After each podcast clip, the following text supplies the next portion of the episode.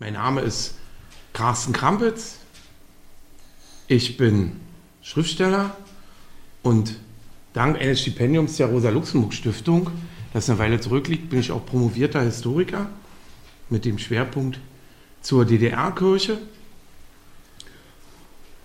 Und ich denke, dass, also als Historiker denke ich, dass wir die Geschichte der DDR nicht wirklich verstehen können ohne die Geschichte des Protestantismus in Ostdeutschland.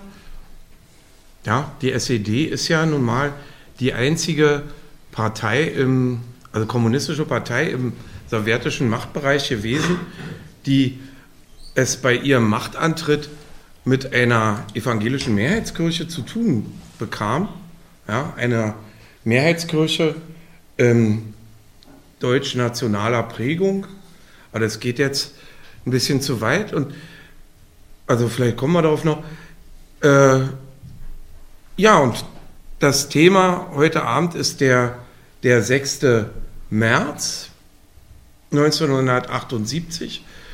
Dieses früher mal berühmte Spitzengespräch Honecker Schönherr. Und da habe ich Gäste hier. Erstmal vorab eine Entschuldigung. Wir haben wirklich versucht, äh, im Vorfeld auch eine Diskutantin zu bekommen, eine Frau. Wir hatten zwei Fahrerinnen, haben wir angesprochen. Ähm, zum einen die Fahrerin Ruth Misselwitz aus, aus Pankow, vom äh, Friedenskreis Pankow. Die konnte nicht, die hat heute einen anderen Termin. Äh, und eben auch die Almut Berger, ähm, die hat dann auch leider abgesagt. Und das ist hier so ein, so ein Problem. Das ist, wir haben hier mit Geschichte zu tun, die eben leider zum großen Teil äh, Männergeschichte ist, in dem Fall. Hat auch Frauen betroffen, aber in dieser ganzen Runde, äh, in dieser Runde bei Erich Honecker damals, da waren eben nur Männer, bis auf eine Frau, die Frau Schultheiß aus Thüringen, die, ähm, äh, was war sie, Präses der Synode? Mhm. ähm, ansonsten sind alle, also viele Frauen, ja, also ich habe keine mehr gefunden, also die wirklich was hätte sagen können, erzählen können. Ja, wir hätten jetzt hier noch eine Frau als Moderatorin äh, nehmen können, aber dann hätte ich jetzt runtergehen müssen. Ja, wollte ich auch nicht. Ja. Also, wie gesagt, ich habe ein schlechtes Gewissen dabei. Ja. Äh, Fange ich mal an mit, den, mit der Vorstellung der Gäste. Ähm, das Alter, also der Ältere zuerst. Ich bin ähm, nicht älter, ja. ist geil. Ich glaube. Okay, also wir haben hier zwei Gäste. Ähm, ich bin richtig glücklich, richtig froh, Pfarrer Rudi Panke hier begrüßen zu dürfen. Ja, ähm, Rudi Panke war früher zu DDR-Zeiten ähm, Jugendpfarrer und im Kirchenparlament, wenn ich das richtig in Erinnerung habe, warst du so eine Art, na, eher linker Gegenspieler von Stolpe. Ne? Der hat ja auch konservative Gegenspieler, so Reinhold Steinlein und so. Mhm. Ja, aber du warst von der anderen Seite her ähm, der Gegenspieler. Und also wir haben zum ersten Mal miteinander zu tun bekommen im Zusammenhang mit meiner Doktorarbeit. Ich habe über die Selbstverbrennung von Oskar Brüsewitz geschrieben, dem Pfarrer 1976 in Zeitz. Und da habe ich dann festgestellt, dass das eigentlich historische Ereignis nicht dieser öffentliche Feuersuizid war, sondern die äh, Reaktion der SED im, im neuen Deutschland. Erst so ein, so ein saudummer Artikel, anonym verfasst, äh, hat die Protestwelle anderthalb Wochen später oder zwei Wochen später losgestoßen. Und da gab es dann auf diesen Artikel von AZ gab es äh, hunderte Protestbriefe, aber auch einen Protestbrief einer Gruppe Sozialisten, 24 glaube ich waren es, 24, 24. Und da sind dann die Autoren auch sofort, bei Autoren sofort verhaftet worden. Vier, vier sind verhaftet worden. Vier? Ja. Na, ist egal. Also Okay, ja, aber die in, in, in Haft blieben. Also in, in Haft ja, ja. blieben. Also Carlo Jordan kam ja sofort wieder raus. Ja, ja. Ähm, und ähm, wir haben es eben Rudi Panke zu verdanken, dass eine Abschrift von diesem Brief dann doch noch ähm, zur Magdeburger Kirchenleitung gekommen ist. Also eine Abschrift hat damals ähm, die wunderbare Bettina Wegner an sich genommen und ist damit zum ZK-Gebäude gegangen und hat das Ding abgegeben. Ist danach auch zugeführt worden. Aber eine Kopie ist gerettet worden, so dass, also über äh, Manfred Stolpe ist sie dann nach Magdeburg gekommen, sodass die ähm, Landeskirche von Oskar Brüsewitz Bescheid wusste und äh, agieren konnte. Und dann war das Spannende eben, äh, wie dann, also viele haben es nicht so mitbekommen, aber es hat dann wirklich Versuche gegeben vom Magdeburger Bischof, äh, die Leute da rauszubekommen aus der Haft und einige sind dann wegen eines Briefes, sind zwei richtig zu, zu langen Haftstrafen verurteilt worden. Ja.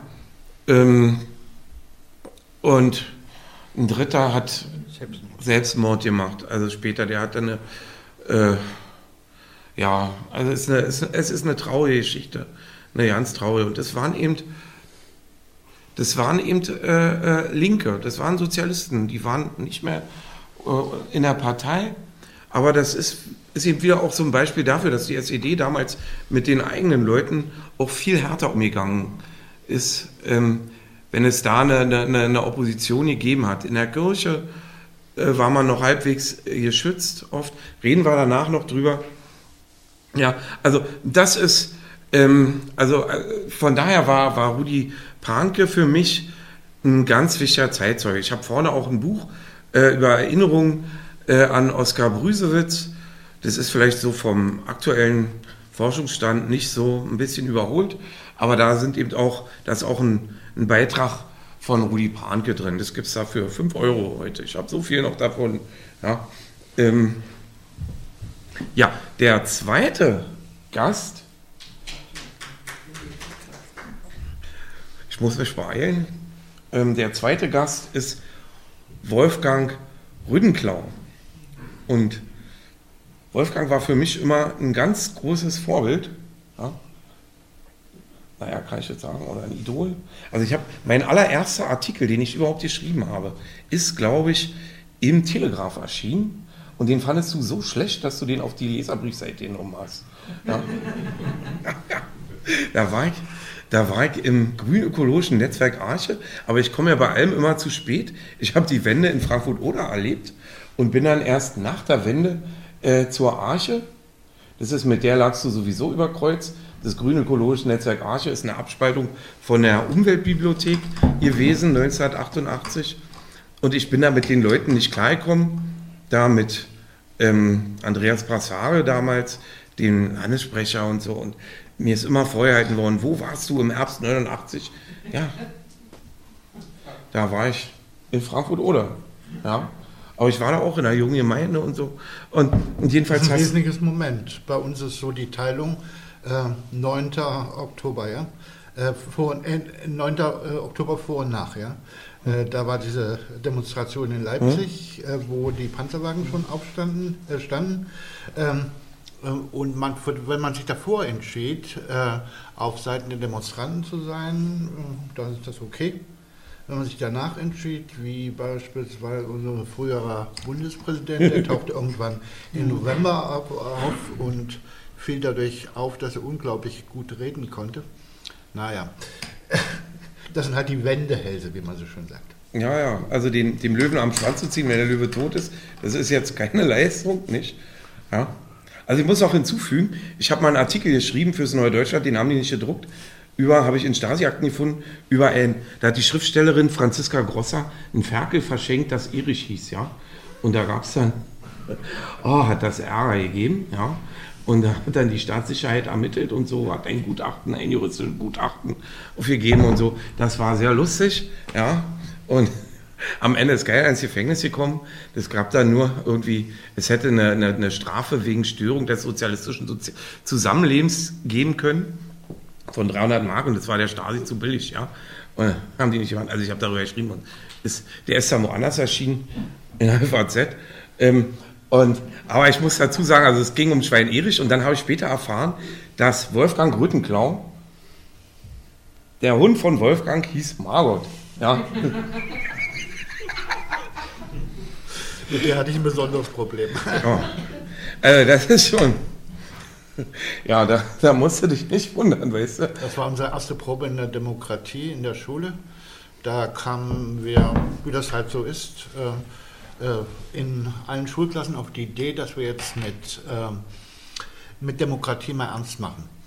Ernst Abbeschule Eisenach äh, war 1999. 69 ja, muss das gewesen sein. Äh, und zwar werden wir jetzt unsere FDJ-Leitung selbst wählen, nämlich die Leute, die wir haben wollen. Eigens zu diesem Zweck bin ich in die FDJ eingetreten. Äh, und was passiert? Die alten FDJ-Leitungen fliegen. Äh, ähm, wir haben unsere eigenen Leute gewählt und am nächsten Tag war die Stasi in der Schule. Zwei Leute sind geflogen auf einer Schule.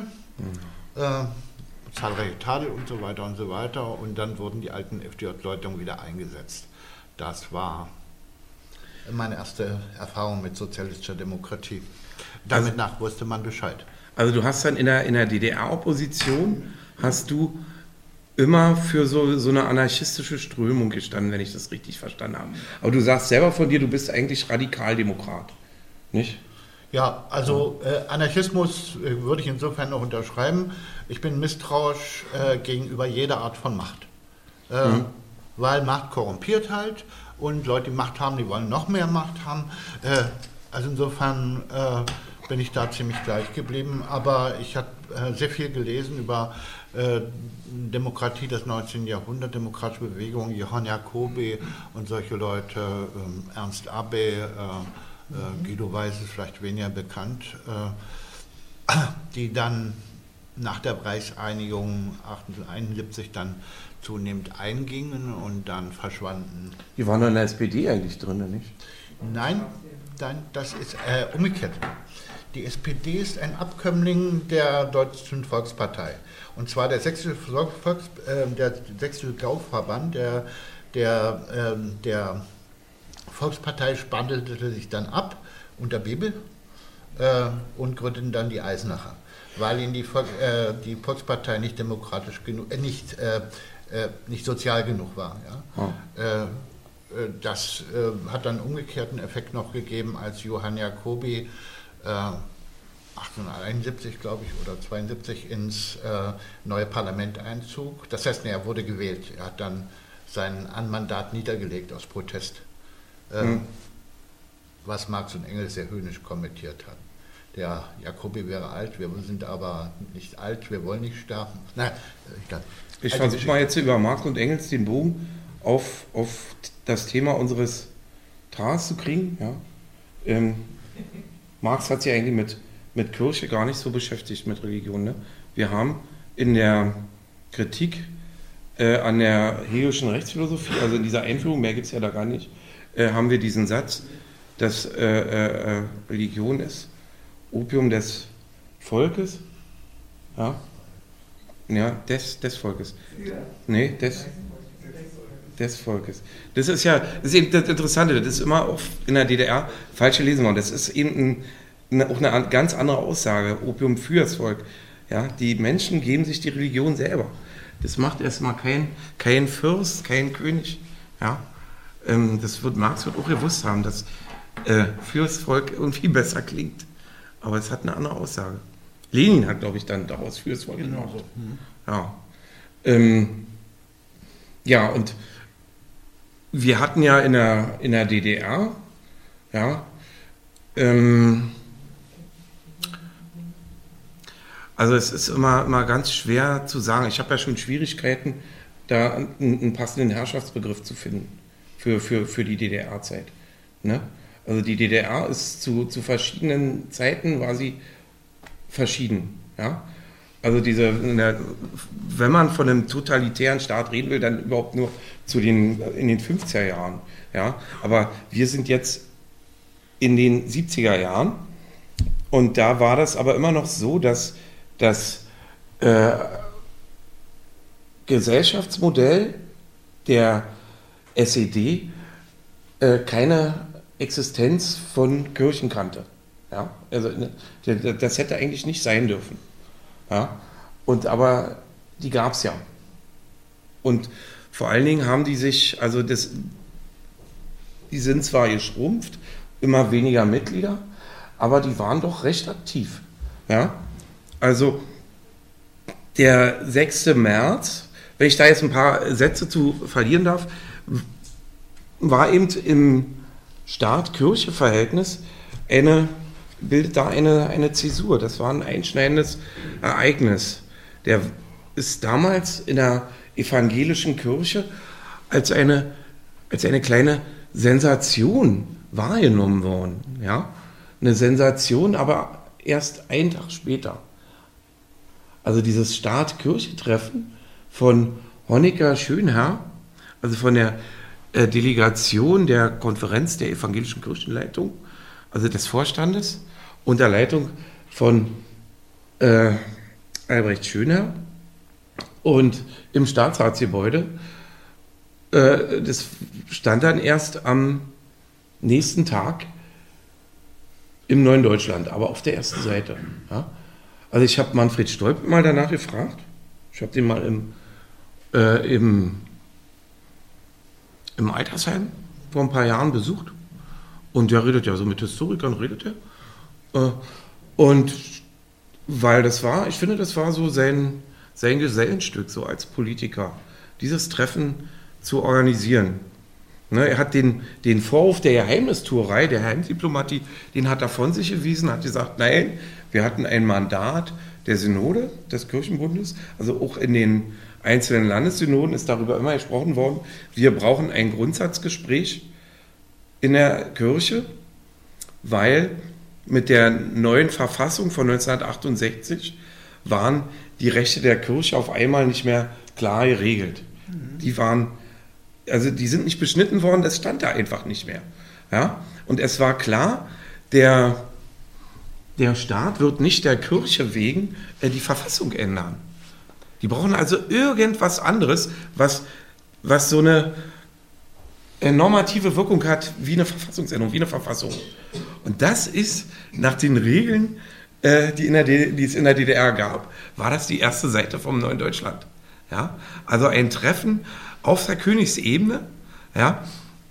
Und Stolper hat schon, schon, schon ganz früh, Anfang der, der 90er Jahre, hat der, äh, 90er, der 70er Jahre, immer wieder Anlauf genommen zu so einem Gespräch. Die haben damals äh, bei Staatssekretär Zeigewasser äh, darum gebeten, gleich nach der Gründung des DDR-Kirchenbundes, also der Loslösung von der EKD, ist auch eine lange Geschichte, kommen wir vielleicht noch darauf zu sprechen.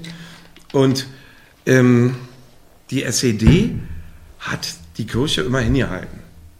Also das ist halt schon sehr merkwürdig, dass in diesem Artikel vom in Deutschland steht dann, ist dann von einem, einem Antrittsbesuch äh, Albrecht Schönherz die Rede. Antrittsbesuch. Wir haben 1978. Der Kirchenbund wurde 69 gegründet. Also ein Antrittsbesuch nach neun Jahren. Das musst du auch erstmal hinkriegen. Ja.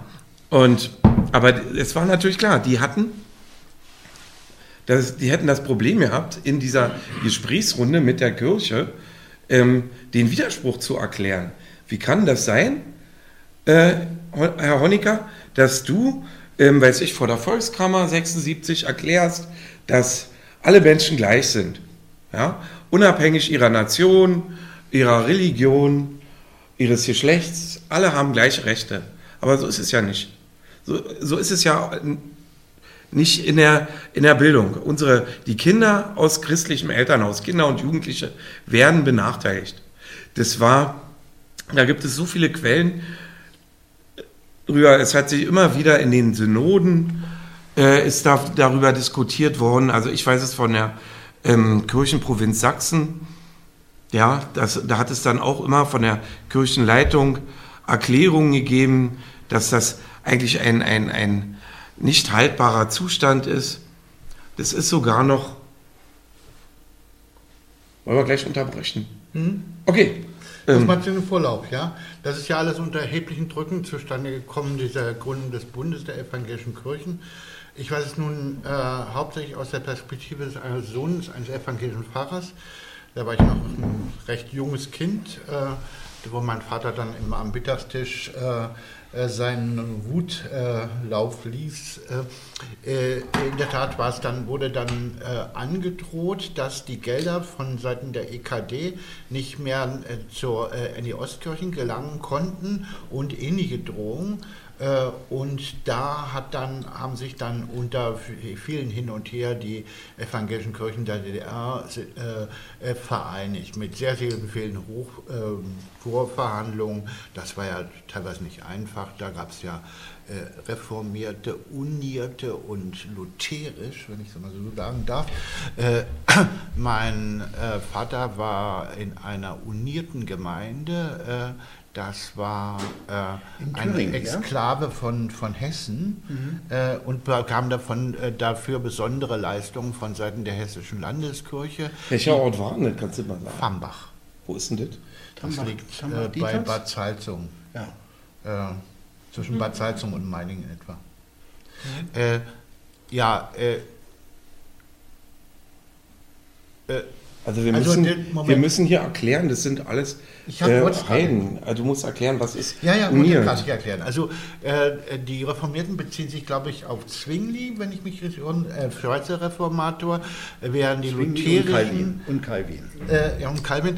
Die lutherischen beziehen sich äh, zwangsläufig auf Luther. Äh, dann haben Landesfürsten, denen das alles ein bisschen so heftig war, befohlen, unter anderem der preußische Landesfürst, dass sich reformierte und lutherische zu Unierten vereinigen. Äh, das war aber nach wie vor ein sehr starker dogmatischer Unterschied. Die Thüringer Landeskirche wollte sehr gerne die, den Kreis Schmal, das Dekanat Schmalkalden, wie es genau hieß, fressen, wegen der Gelder. Aber andererseits wurde in äh, kirchlichen Anweisungen der Thüringer Landeskirche Ehen zwischen lutherischen und, Refor äh, und Unierten und Reformierten als Mischehen bezeichnet und davon wurde abgeraten. Also wenn ich das nochmal ganz kurz ergänzen darf. Also die, die lutherischen sind sozusagen die, die knallhart äh, ähm, äh, konservativen, ja. Also man, die streiten sich eigentlich um, um einen Keks da, um das äh, um das Abendmahl. Ja, also ist da nun der Heilige Geist dabei. Die äh, Lutherischen sagen, ja, wie die Katholiken. Ähm, die äh, Unierten, also wo Reformierte und äh, Lutherische zusammengelegt wurden, also die Preußen, die sagen vielleicht, also Gott ist dabei, ähm, könnte dabei sein. Äh, und die, ähm, wen haben wir noch? Die Reformierten sagen, nein, das ist nur ein Keks. Symbolisch. Ja, das ist jetzt nur symbolisch. Also das ist der Streit, ähm, muss man nicht verstehen. Ja, aber das ist eben immer so, dass äh, in der Geschichte waren die, ähm, die Unierten sind eigentlich immer ein bisschen, bisschen äh, widerständiger so hat man fast den Eindruck. Was sind die? Äh. Ein wesentlicher Unterschied ist eben der, dass die ja. Lutherischen diese zwei Reiche Lehre haben. Also alles, was hienieden geschieht, es geht uns im Prinzip nicht so sehr viel an, äh, äh, gibt dem Kaiser, was des Kaisers ist und Gottes, was äh, Gottes ist, seid untertan der Obrigkeit. Deshalb ja. war dieser Thüringer Landesbischof auch der Erste, äh, der mit Walter Ulbricht spannt, ja. Äh, sprach. Absolutes Tabu. Die anderen haben ihn dafür verachtet. Er hat sich selbst als Kanalarbeiter für die übrigen Bischöfe betrachtet. Äh, das war sozusagen die Vorbereitung des Staat-Kirche-Gesprächs, was übrigens mit lebhaften Vorteilen verbunden war. Die Thüringer Landeskirche, und davon habe ich selbst profitiert, äh, hatte dann wesentlich mehr Freiheiten als andere Kirchen. Ich beispielsweise ging, wie erwähnt, an diese äh, erweiterte Oberschule äh, Ernst Abe in Eisenach, wo es ein C2 gab, Griechen, Latein, und dort konnten kirchlich ähm, Söhne und nein Söhne von kirchlichen Mitarbeitern ähm, äh, konnten äh, in einem eigenen evangelischen Kirch, äh, Schülerheim, äh, auch eine absolut einmalige Sache, äh, äh, konnten sie ähm, ja, wohnen und äh, internatsmäßig und konnten in diese Schule gehen, ja, erweiterte Oberschule. Ansonsten war überall, ich weiß es Abitur aus, machen.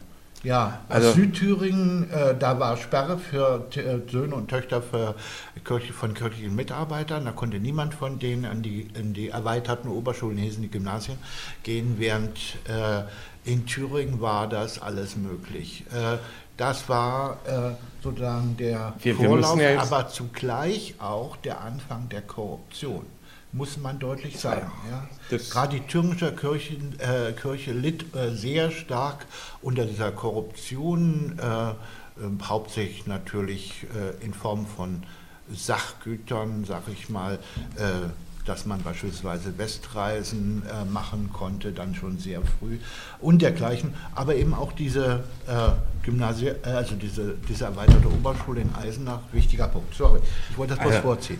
Ja, mit Korruption. Also ich, ich, weil es ist sehr leicht, nicht käuflich zu sein, solange einen niemand kaufen will. Nicht?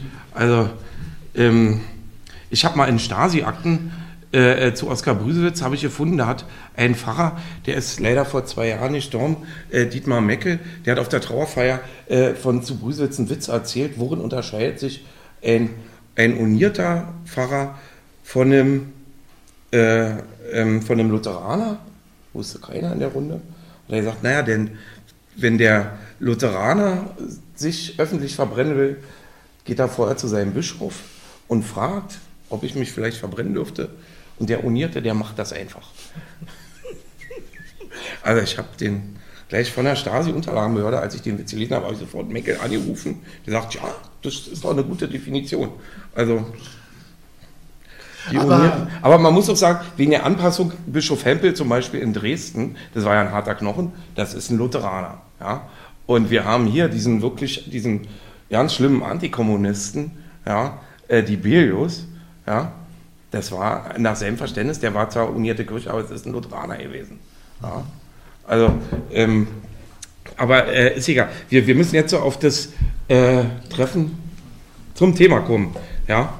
Also der äh, Kirchenhistoriker Martin Onnasch, ja, ähm, ein sehr renommierter Kirchenhistoriker, der erinnerte sich viele Jahre später, eben, dass er überrascht worden ist von diesem Treffen äh, bei der morgendlichen Lektüre des Neuen Deutschland.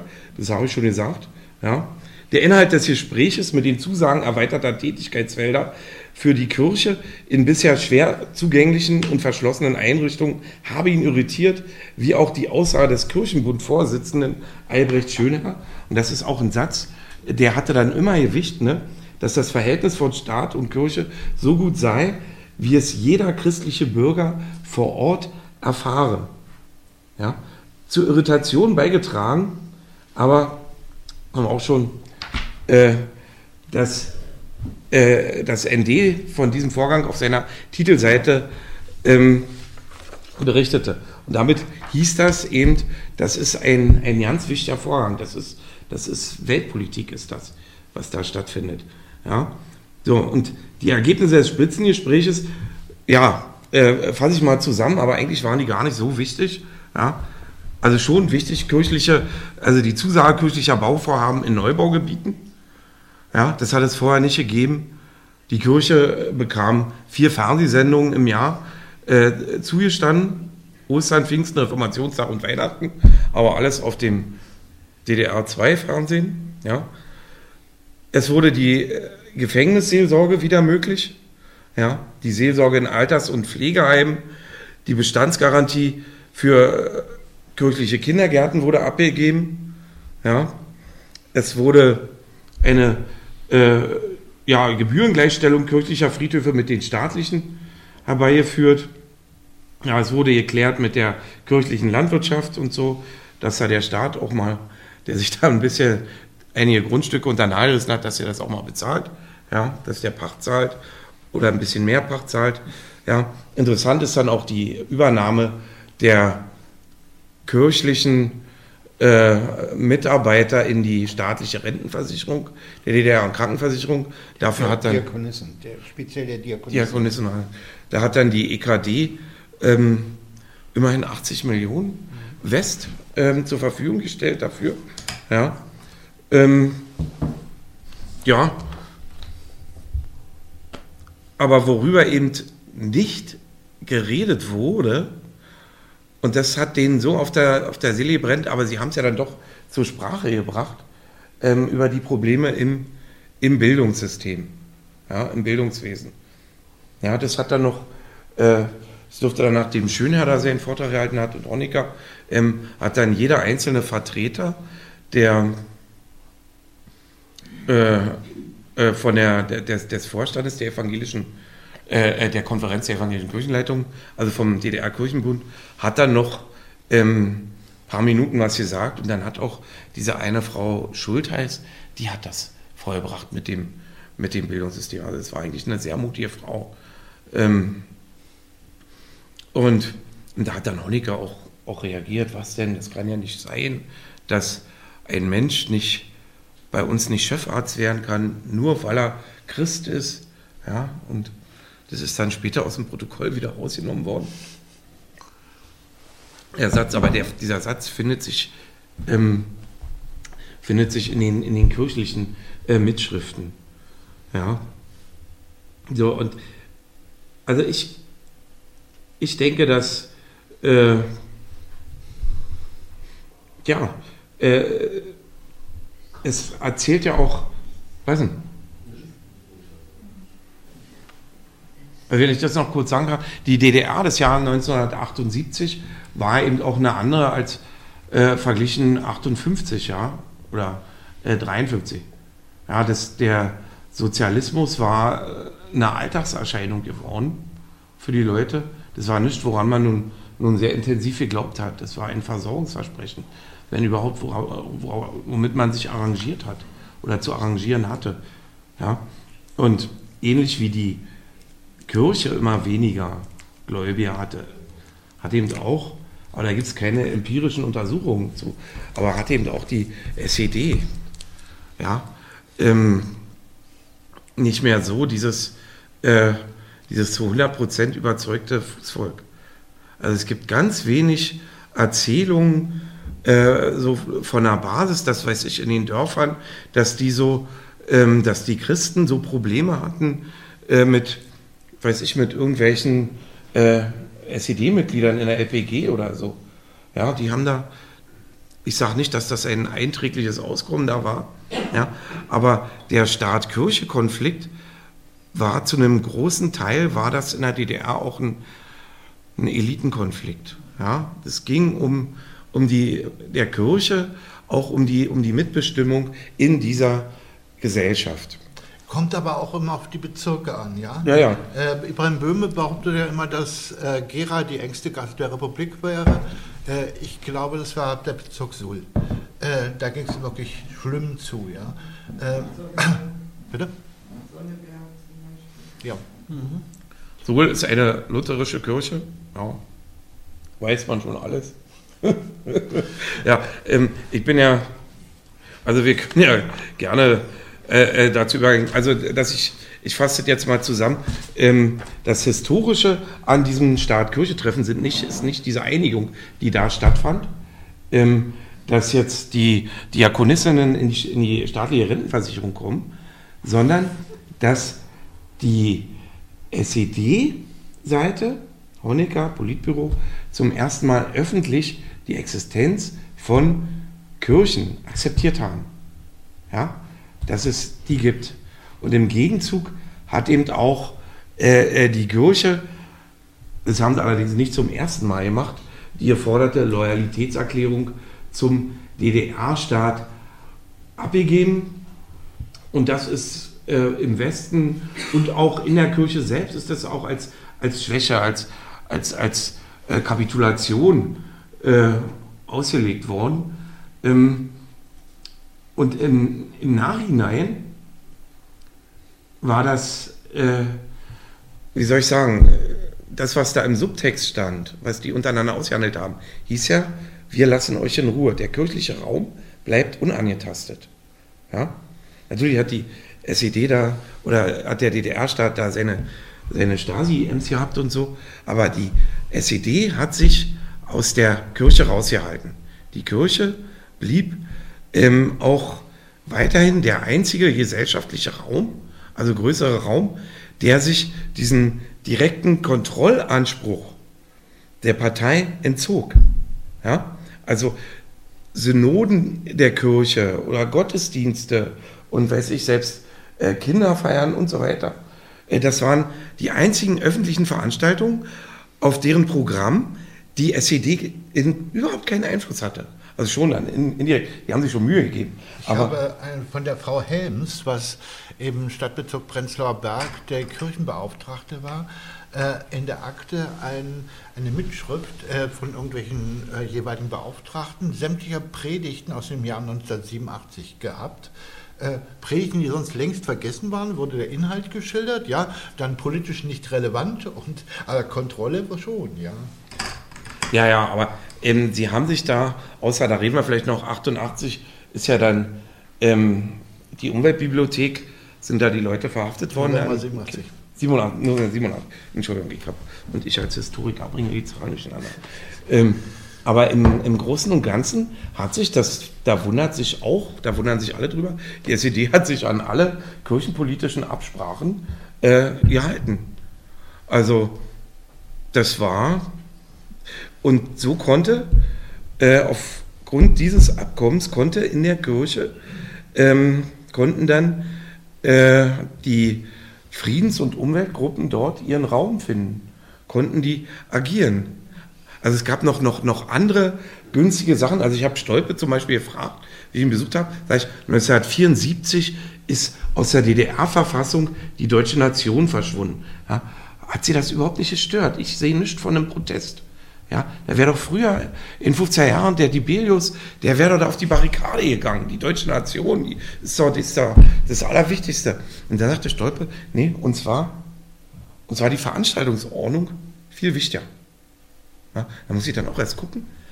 Das hat Anfang der 70er Jahre, ähm, also im Zuge dieser internationalen Öffnung der DDR, ja, nach außen hin, äh, ist die Gesellschaft geschlossener geworden. Sie wurde ähm, stärker ideologisiert im, im, Bildungswesen und so weiter. Und dann wollten sie eben auch die Kirche ein bisschen unter Kontrolle kriegen, stärker unter Kontrolle kriegen.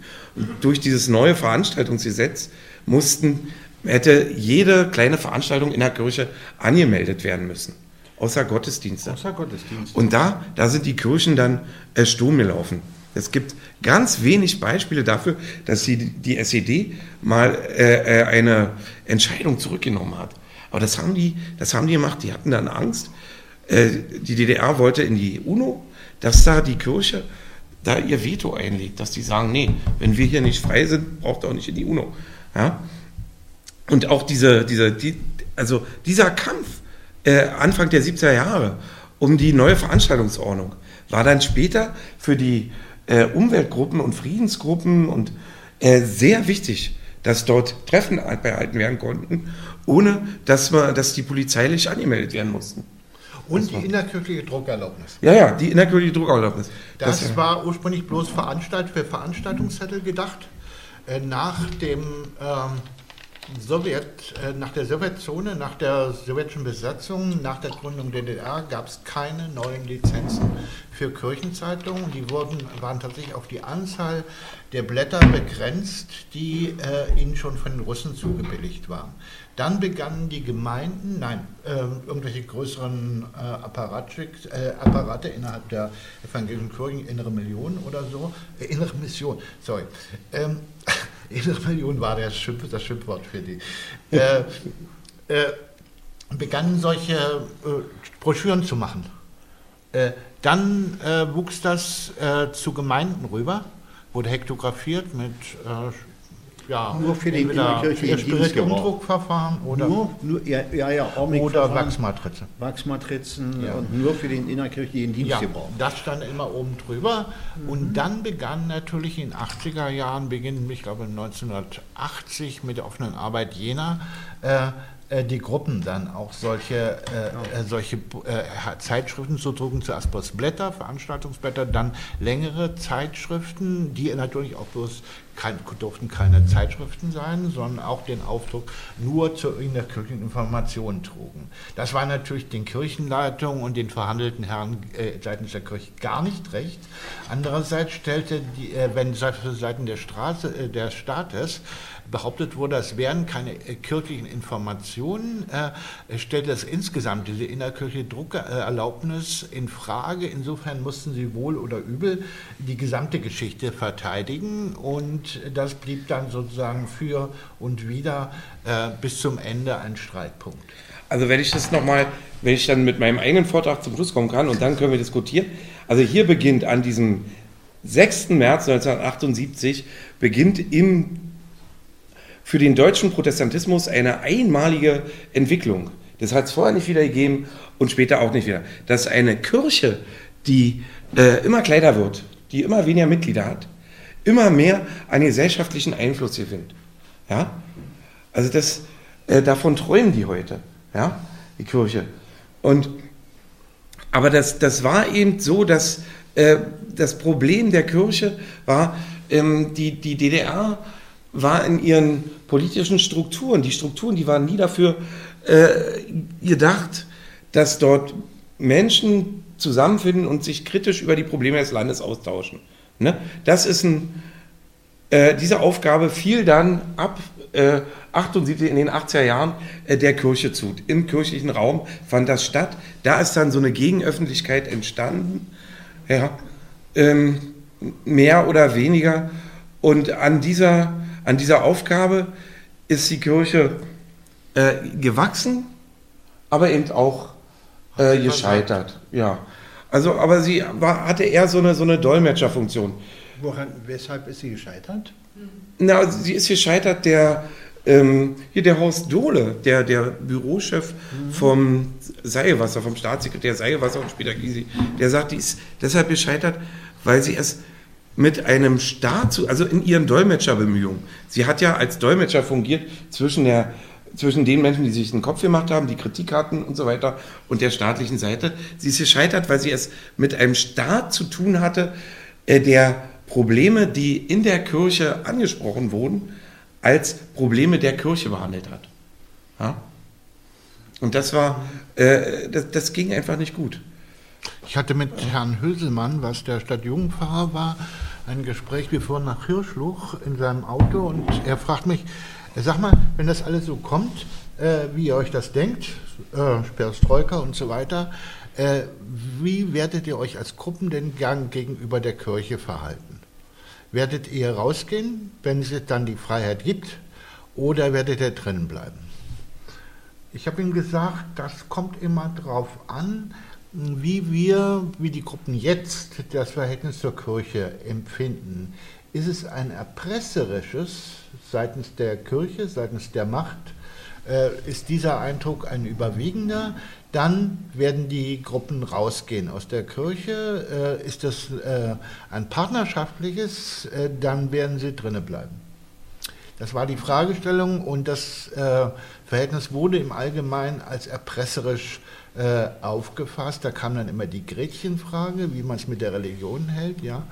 Ich hatte neulich, äh, nein, neulich, paar Jahre her, sorry. Äh, in der Zionskirche kam von Seiten des Pfarrers, äh, der Pfarrerin, äh, die Religionsfrage wieder.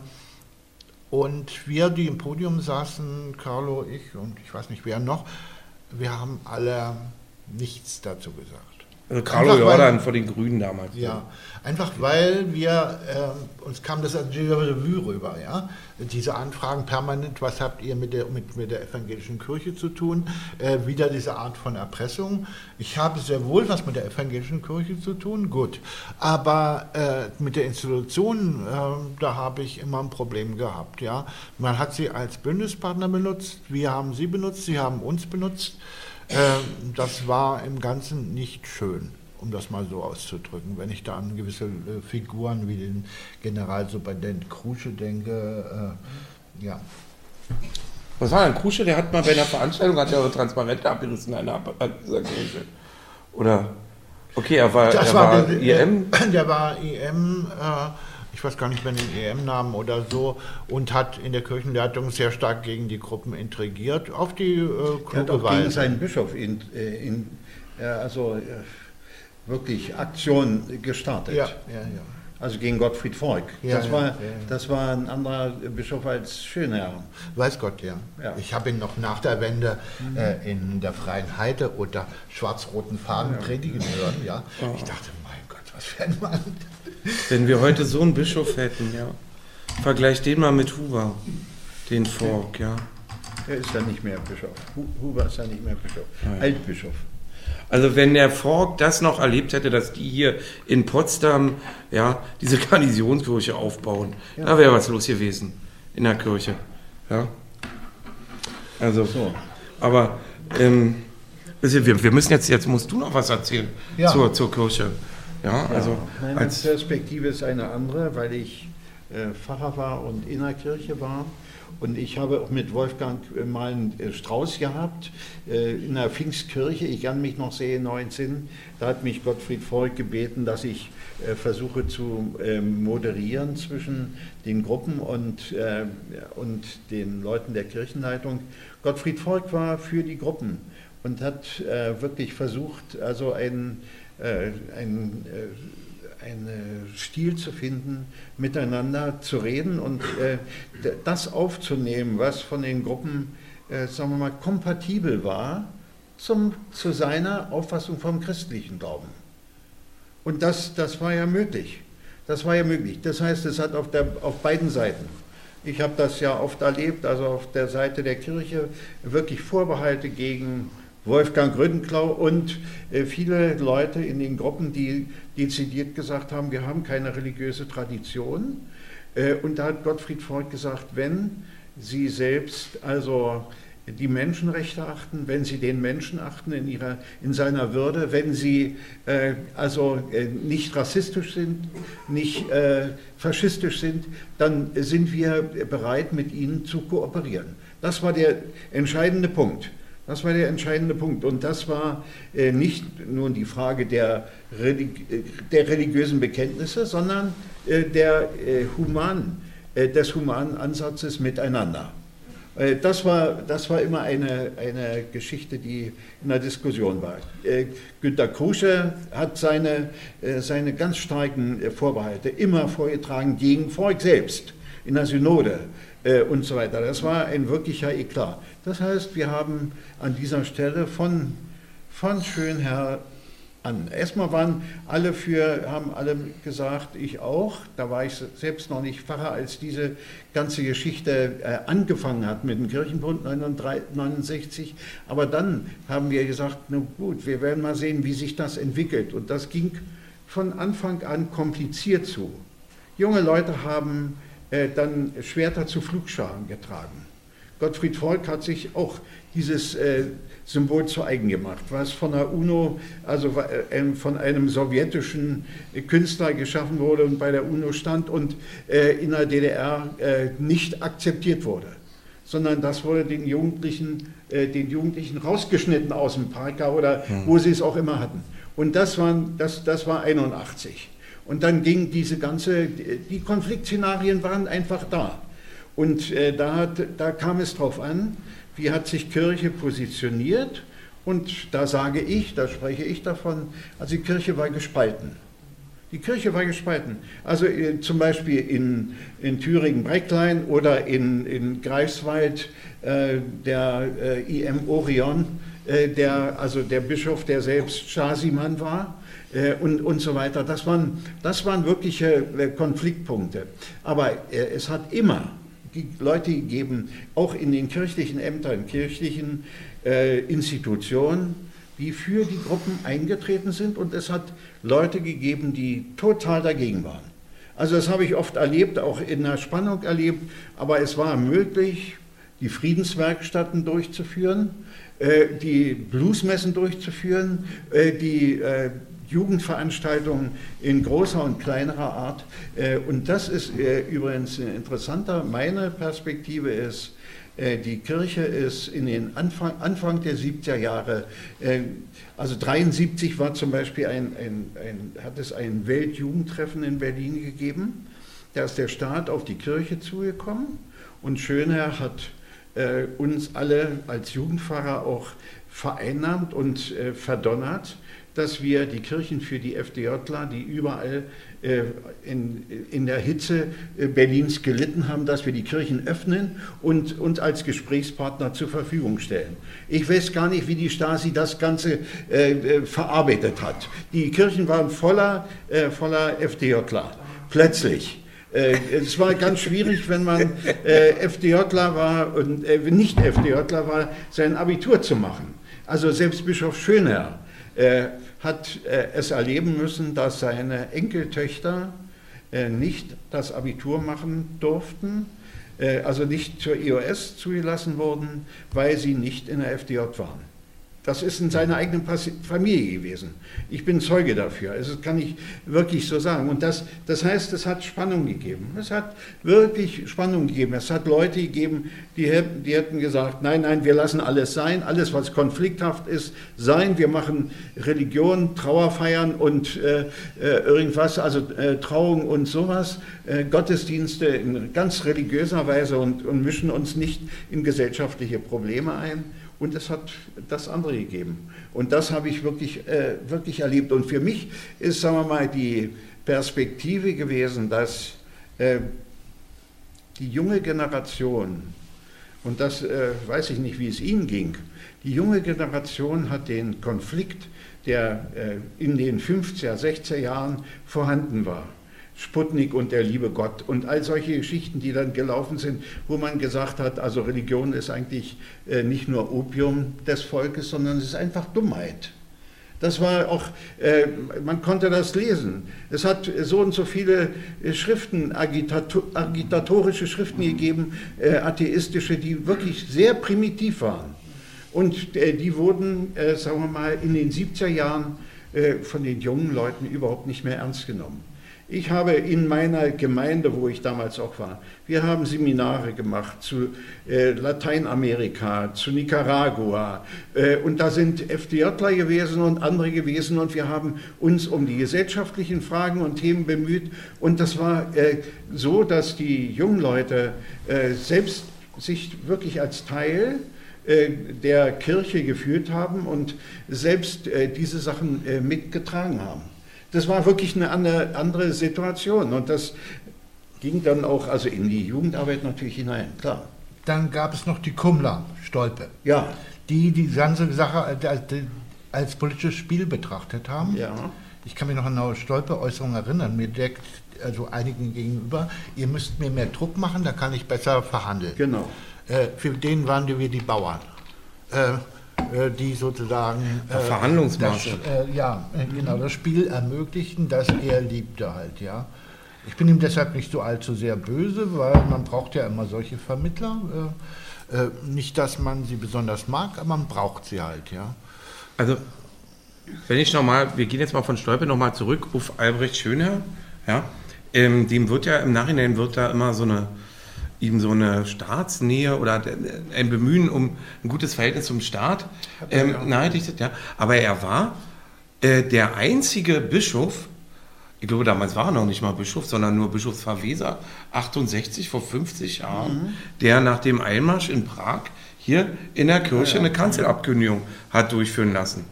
Also dagegen protestiert hat. Mhm. Das war ist auch in der Geschichte des deutschen Protestantismus ein einmaliger Akt.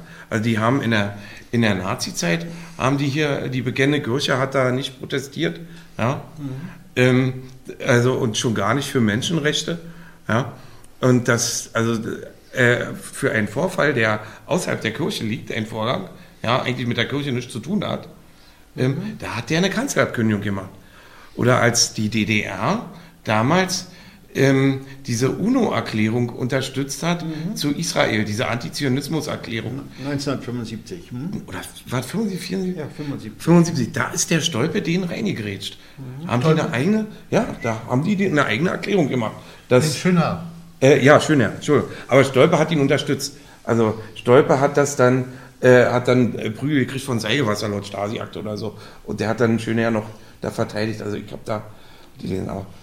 Ich muss mal fragen, habe ich das richtig verstanden? Es war der einzige Bischof, der eine Kanzelabkündigung na, die, na, die, äh, die, einzige Landeskirche und die, die Kanzelabkündigung gibt es dann von der Kirchenleitung. Ich meine ja. nicht, dass einzelne Pfarrer sich auf der Kanzel Na doch, die haben diese Kanzlerankündigung dann vorgelesen. Ja. Aber Ähm, von der Formulierung, Das das, gab es auch in der Nazizeit. Die, die bekennende Kirche hat gleich im Ende des äh, Jahres 33 schon Kanzlerabkündigung gegen die Herstellung des Berufsbeamtentums verkündet.